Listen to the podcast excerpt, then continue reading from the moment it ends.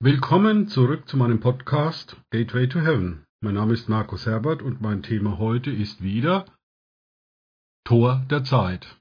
Im letzten Podcast habe ich den Begriff Tor aus dem Tor der Zeit erklärt. Solltet ihr diesen Podcast noch nicht gehört haben, tut dies bitte jetzt. Bevor ich auf Zeit eingehe, noch einen Einschub zu Ekklesia.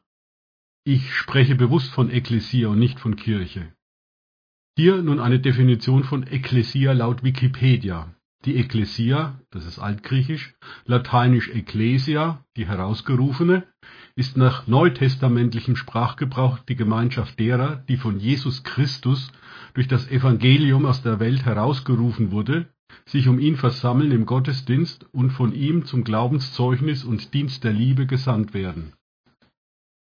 Die Ekklesia war eine Volksversammlung in den Städten, des antiken Griechenlands. Ihre Zusammensetzung und politischen Befugnisse waren in den Städten unterschiedlich ausgestattet.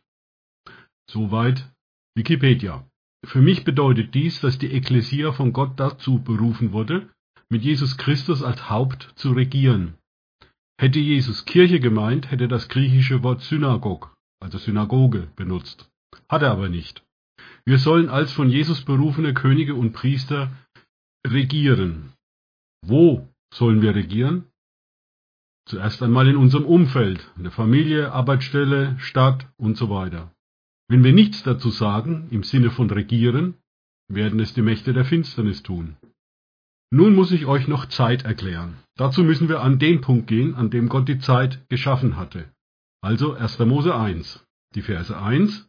Im Anfang schuf Gott den Himmel und die Erde, und dazu noch Vers 5. Und Gott nannte das Licht Tag und die Finsternis nannte er Nacht. Und es wurde Abend und es wurde Morgen, ein Tag. Übersetzt heißt das, Gott schuf den Raum, Himmel, die Materie, Erde und die Zeit, den ersten Tag. Davor gab es keine Zeit, sondern die Ewigkeit. Und wenn Gott seine Pläne zum Abschluss gebracht hat, wird es auch keine Zeit mehr geben, sondern nur noch die Ewigkeit. Offenbarung 22.5 und Nacht wird nicht mehr sein, und sie bedürfen nicht des Lichtes einer Lampe und des Lichtes der Sonne. Denn der Herr, Gott, wird über ihnen leuchten, und sie werden herrschen von Ewigkeit zu Ewigkeit. Ein kleiner Exkurs. Die Bibel kennt zwei verschiedene Zeiten. Unsere Zeit, auch Chronoszeit genannt. Anmerkung. Daher kommt das Wort Chronograph für eine Uhr mit Zusatzfunktion.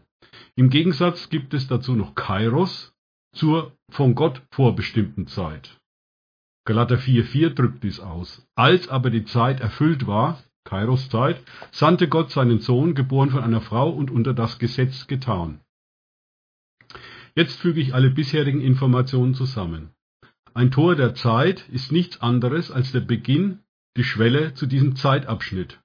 Wir sind als von Jesus Christus berufene Könige und Priester dazu aufgefordert, in diesem Tor der Zeit, also an der Schwelle des neuen Zeitabschnittes, zu sagen im Sinne von proklamieren, was in diesem Zeitabschnitt geschehen soll. Wichtige Tore ist gleich Beginn von Zeitabschnitten ist der erste Tag eines Jahres, der erste Tag eines Monats und der Beginn von den vier Jahreszeiten Frühling, Sommer, Herbst und Winter. Für jeden persönlich ist es sein Geburtstag als erster Tag im Zeitabschnitt des nächsten Lebensjahres. Nun folgt im nächsten Podcast das versprochene Jahressegensgebet im Tor der Zeit 2020. Aus den gerade aufgeführten Gründen sollte es am 1. Januar 2020 proklamiert werden. Danke fürs Zuhören. Denkt bitte daran, Wissen allein ist nutzlos. Erst sich darauf einlassen bringt Leben. Gott segne euch und wir hören uns wieder.